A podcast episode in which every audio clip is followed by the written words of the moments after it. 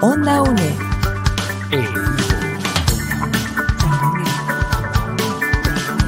Imagen y sonido, hasta donde estés.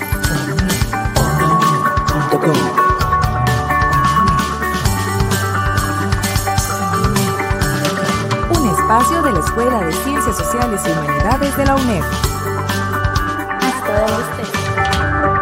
Onda UNED. Acortando distancias.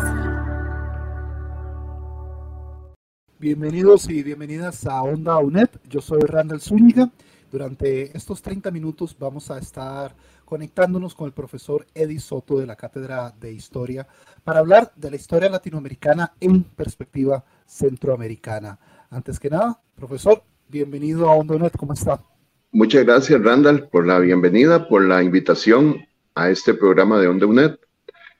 Un agradecimiento a toda la audiencia que nos privilegia con la sintonía y a todos mis compañeros de cátedra, a don Alonso Rodríguez Chávez, nuestro coordinador, a todos un fraternal abrazo. Profesor, hoy, como mencionábamos, eh, tendremos este programa sobre historia latinoamericana en perspectiva centroamericana eh, y vamos a partir desde uno de los puntos básicos, cruciales, fundamentales, que es la teoría de la evolución de las especies. Y vamos a avanzar desde este punto hasta llegar a algunas de las civilizaciones eh, precolombinas de, nuestro, de nuestro continente. Así que, profesor, adelante con la tutoría de hoy. Como usted señala, don Randall, vamos a iniciar hablando sobre de dónde se origina el ser humano. Hay una explicación religiosa vinculada a la Biblia que nos dice que el primer ser humano fue creado y el nombre fue Adán y Eva su mujer. Pero además de eso tenemos explicaciones científicas de cómo fue el proceso de evolución del ser humano. Y la explicación científica nos habla de el inicio con los homínidos. El Australopithecus fue el primer homínido que hubo sobre el planeta. Luego, estos homínidos fueron evolucionando hasta llegar a crear el Homo sapiens, que es el hombre de la actualidad y la mujer de la actualidad. El ser humano hoy, tal como lo conocemos. Todos nosotros somos descendientes de aquella Eva mitocondrial que dio origen a nuestra especie. Y hoy esta especie es la que controla el mundo y la que lleva adelante el conocimiento y los valores. Y hablando de esto, de controlar el mundo, bueno, los Australopithecus y los Homo sapiens iniciaron allá en África, en la cuna de la humanidad. Y esto nos lleva a ver en la diapositiva que nos, están, nos siguen por medio de plataformas como Facebook, en donde podemos apreciar que desde África comenzaron a movilizarse hacia todo el mundo los seres humanos. ¿Por qué se movilizaron los seres humanos? Una razón básica fue buscar alimento. En aquella época los seres humanos eran cazadores y recolectores, así que tenían que estar buscando comida constantemente. Y esta comida hubo momentos en que se escaseaba. ¿Por qué escaseaba?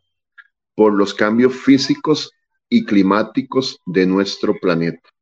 Esos cambios ambientales que provocaban escasez de alimento en algunas épocas del año, debido a los inviernos o a los veranos, eso hacía que faltara alimento y había que movilizarse, buscar el alimento, buscar otras especies a las cuales cazar para poder sobrevivir y buscar frutos de los vegetales del mundo.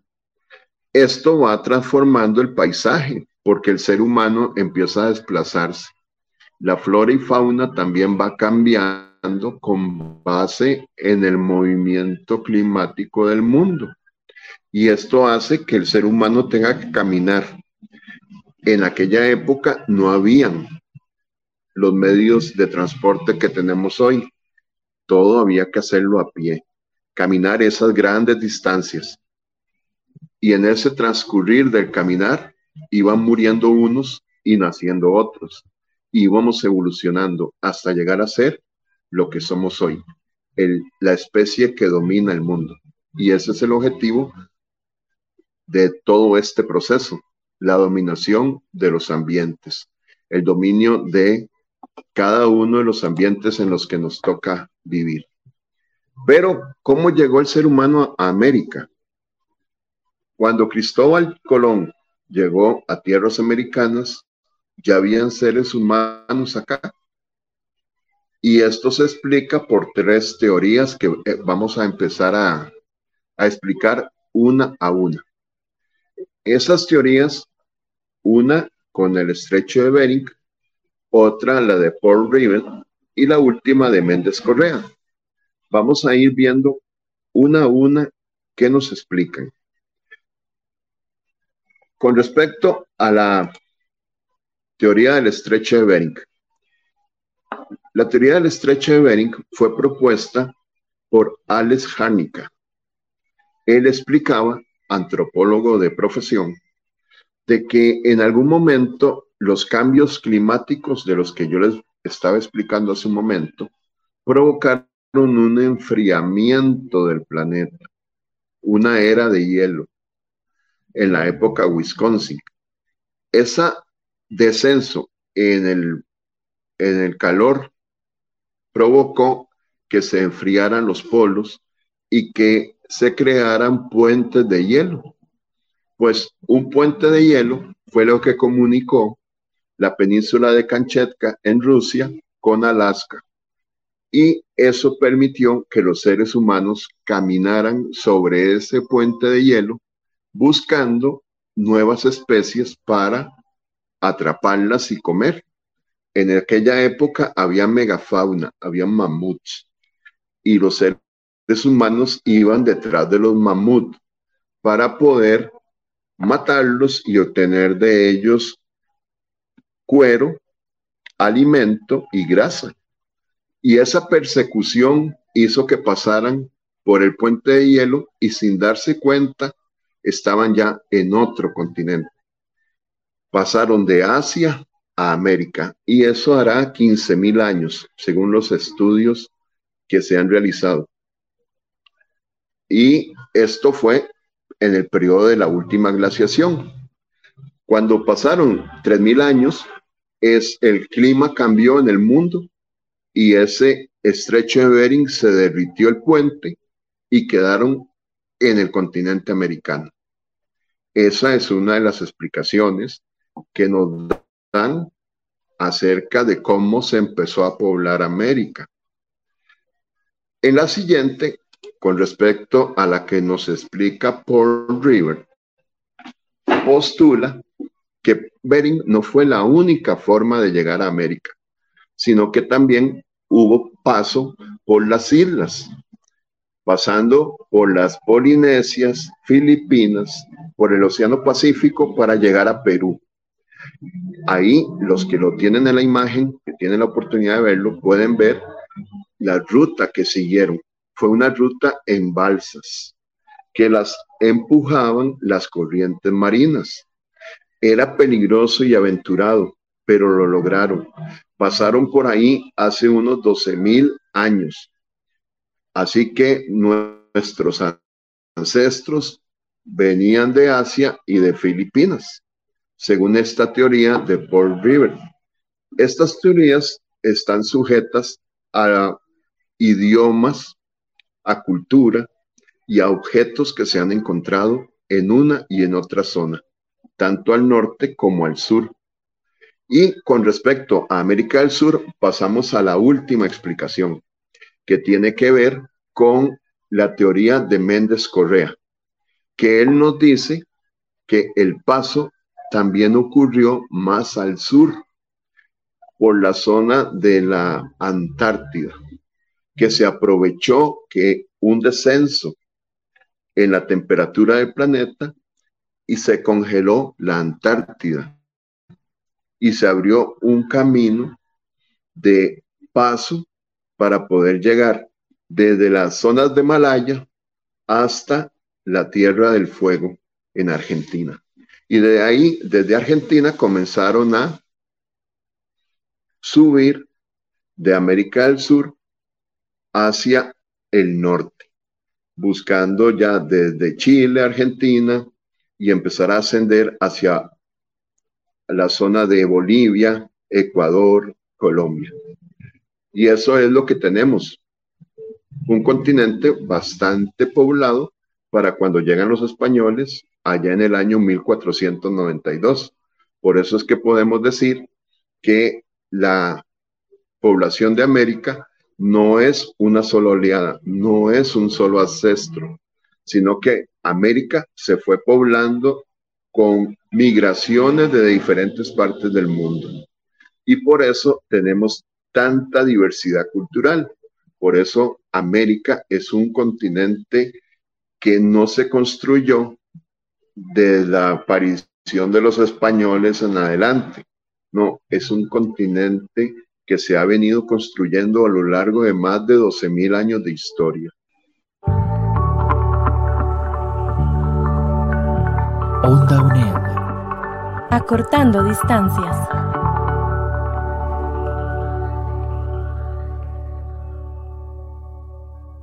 Toda Costa Rica y el mundo escuchan hoy, tomando como suya Radio Nacional. Temprano con el pueblo, noticias y opinión.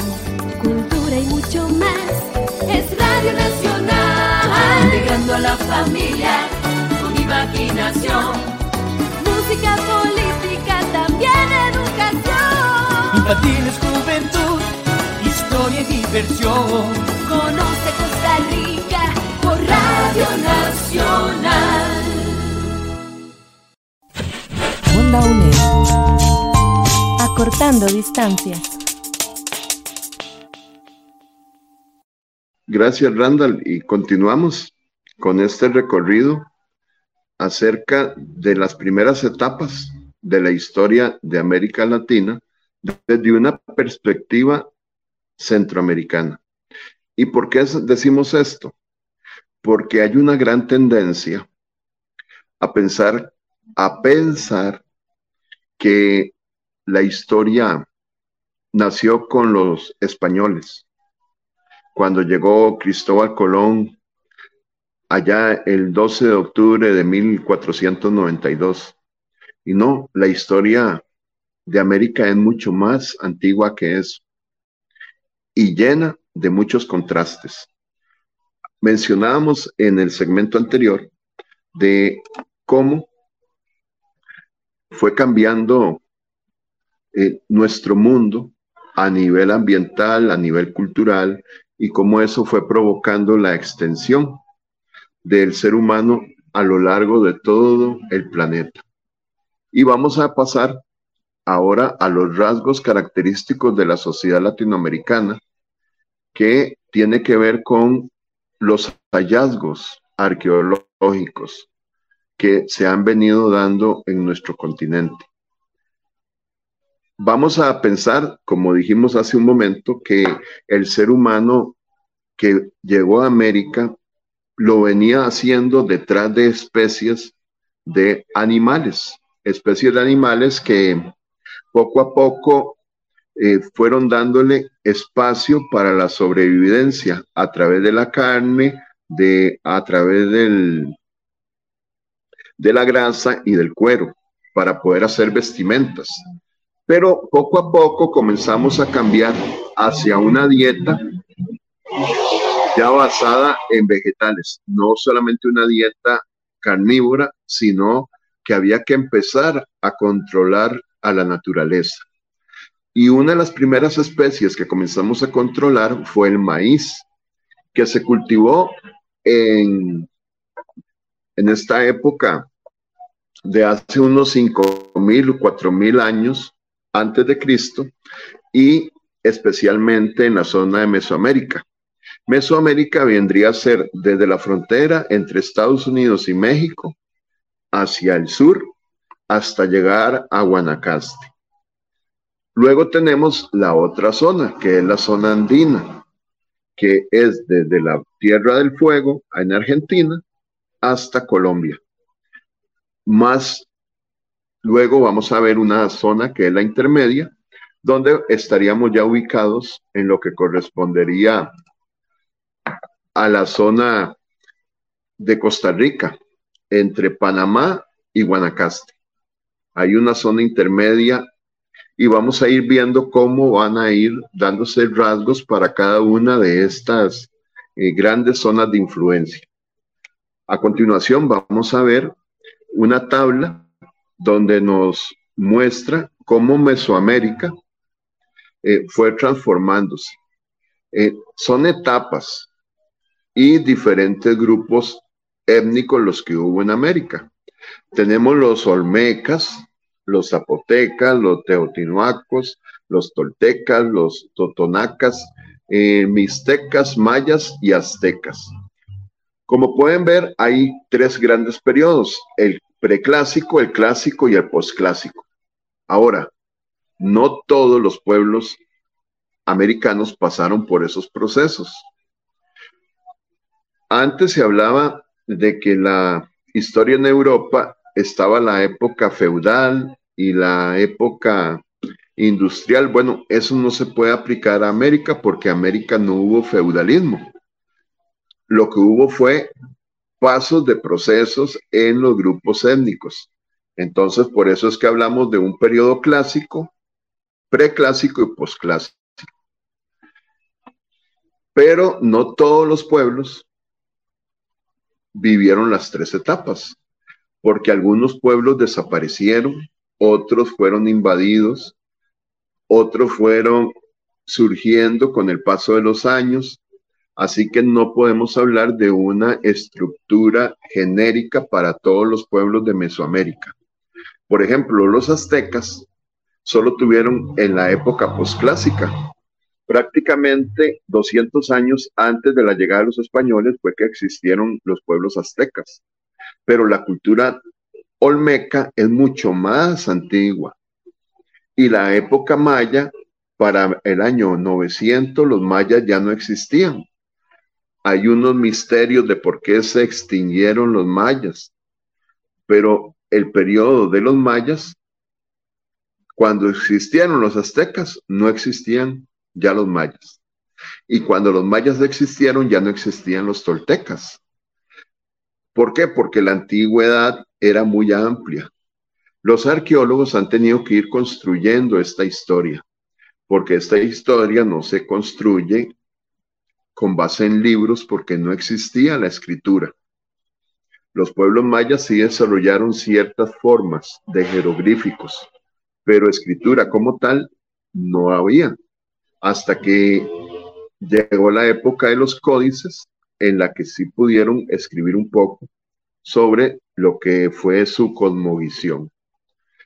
Hablando de la siguiente, que es la área intermedia, vamos a hablar de Costa Rica, prácticamente todo el territorio de Costa Rica, excepto Guanacaste, está en esta área de influencia intermedia, a lo que sumamos los mosquitos de Nicaragua, Sumo y Matagalpa, además de Panamá y partes de la actual Colombia, las tierras bajas de Venezuela y una región costera del Ecuador. Eso es el área intermedia y se le llama intermedia porque era un paso entre la Mesoamérica, que es la del norte de México, Guatemala, Honduras, y la del sur, donde está Bolivia, Perú y Chile. estamos en la zona intermedia. Aquí también hay algunos grupos étnicos, como por ejemplo los guaymíes, los indígenas cuna y los huetares de Costa Rica. Además, podemos hablar de que en las cercanías del río Orinoco también habían indígenas que formaron parte de esta área intermedia. Una de las cosas características es que no evolucionaron tanto como Mesoamérica o América del Sur.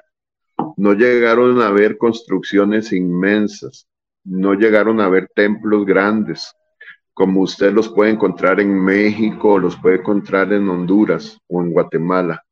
No, en Costa Rica apenas estaba comenzando un proceso constructivo. En Costa Rica lo que podemos encontrar son acueductos y plazoletas. Aún no habían construcciones como templos en el área costarricense, aunque sí existían las esferas de, piedra que eran sumamente eh, una incógnita cómo se construyeron y para qué se construyeron. Aún los arqueólogos y los historiadores siguen pensando en para qué se construyen esas esferas de piedra, cuál es la intención de las esferas de piedra, cuál es su valor simbólico, cuál es su valor religioso. Así que podemos decir que el área intermedia no fue tan desarrollada como estas otras de Mesoamérica y Suramérica. Pero sí hubo una base agrícola que también fue el maíz y se vinculó con la yuca y los demás tubérculos. Y pasamos a la tercera, que es el, área andina. En el área andina vamos a encontrar culturas como la de Nazca, eh, la de Chavín, la de Tiahuanaco, eh, la de Lima, Coya, Maranga, Cajamarca. Todas estas culturas van a pasar aquí por lo que llamaron horizontes. Horizonte medio, horizonte temprano y horizonte tardío pero nuevamente las culturas no estuvieron vinculadas al mismo tiempo, no existieron en la misma época, ni tuvieron el mismo grado de desarrollo. Los incas, por ejemplo, fueron de los últimos grupos humanos que construyeron un imperio y ahí sí pudieron hacer grandes eh, construcciones como eh, las pirámides del Sol y de la Luna. Pero nuevamente, con la llegada de los españoles, todo este proceso de crecimiento, de desarrollo autónomo, quedó cortado por la mano de los españoles, por la conquista española y por la fuerza ideológica de la religión católica, que obligó a los indígenas, los obligó a hacer un cambio de paradigma, un cambio en su estilo de vida. Y de esto es lo que vamos a hablar a continuación, los niveles de complejidad que hubo entre los distintos grupos culturales de Mesoamérica, las áreas intermedias y la andina, estuvieron siempre sujetos a la preexistencia de los recursos naturales. De acuerdo a la existencia de los recursos naturales, materias primas y el clima, así se consolidaba el estilo de vida. No era lo mismo vivir en las zonas andinas a más de 2.000 metros de altitud sobre el nivel del mar o en las zonas donde estaban los desiertos que vivir en las selvas tropicales de Costa Rica o del Salvador o Nicaragua o vivir en las sierras madres de México, porque los cambios en el clima predeterminan también las especies y los alimentos. Y esto también va a generar divisiones de poder, estructuras agrarias, estilos de producción, estilos de siembra. O sea que va a cambiar los estilos de vida de cada uno de los grupos humanos que viven en esos lugares. Y esto también va a influir en el desarrollo militar de estos pueblos, porque algunos de ellos se convirtieron en imperios como por ejemplo los aztecas y los incas. La cosmovisión, que es cómo se creó el mundo, quién fue Dios, cuál fue el Dios creador, todo esto también está relacionado con el área donde vivían. Perdón. Y por último, para ir cerrando, voy a hablarles de las actividades económicas que favorecieron la capacidad de las personas para poder obtener recursos como la ganadería, por ejemplo, incipiente en América del Sur, de vicuñas, albahacas y llamas. Mientras que en algunas regiones de Centroamérica lo que se domesticó fue la danta. Y se hacían tributo a las especies que vivían en cada uno de estos lugares. He de decir que América Central ha tenido entonces un desarrollo evolutivo más lento que las otras regiones del mundo y específicamente con otras regiones de América. Si lo comparamos con Mesoamérica y con América del Sur, la religión, el, aspecto ceremonial, los aspectos de poder, la distribución de las funciones, la distribución de los recursos, todo esto está vinculado al desarrollo cultural. Y los pueblos de América Latina fueron interrumpidos por la llegada de los españoles y su poder de dominación, que no fue solamente una dominación a nivel territorial, sino también ideológico. Y eso es parte de la herencia que recibimos hoy.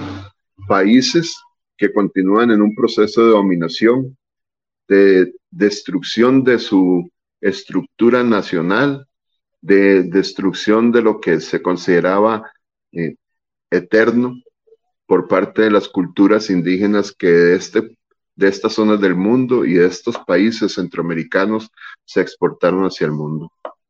Randall, a usted agradecerle de nuevo eh, por la invitación y a toda la audiencia agradecerle mucho por haber estado con nosotros en Onda UNED. Muchísimas gracias, profesor. Hoy estuvimos conversando con el profesor Eddie Soto de la Cátedra de Historia acerca de historia latinoamericana, desde los orígenes eh, y la evolución del ser humano hasta pues estas, eh, estas comunidades, estos pueblos en distintas regiones de nuestro continente. Nos despedimos. Muchísimas gracias.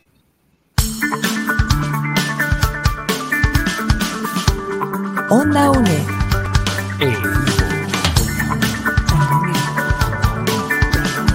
Imagen y sonido, hasta donde esté.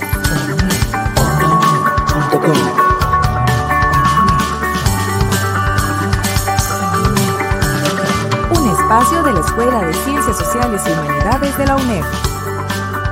Hasta donde esté. Onda UNED. Acortando distancias.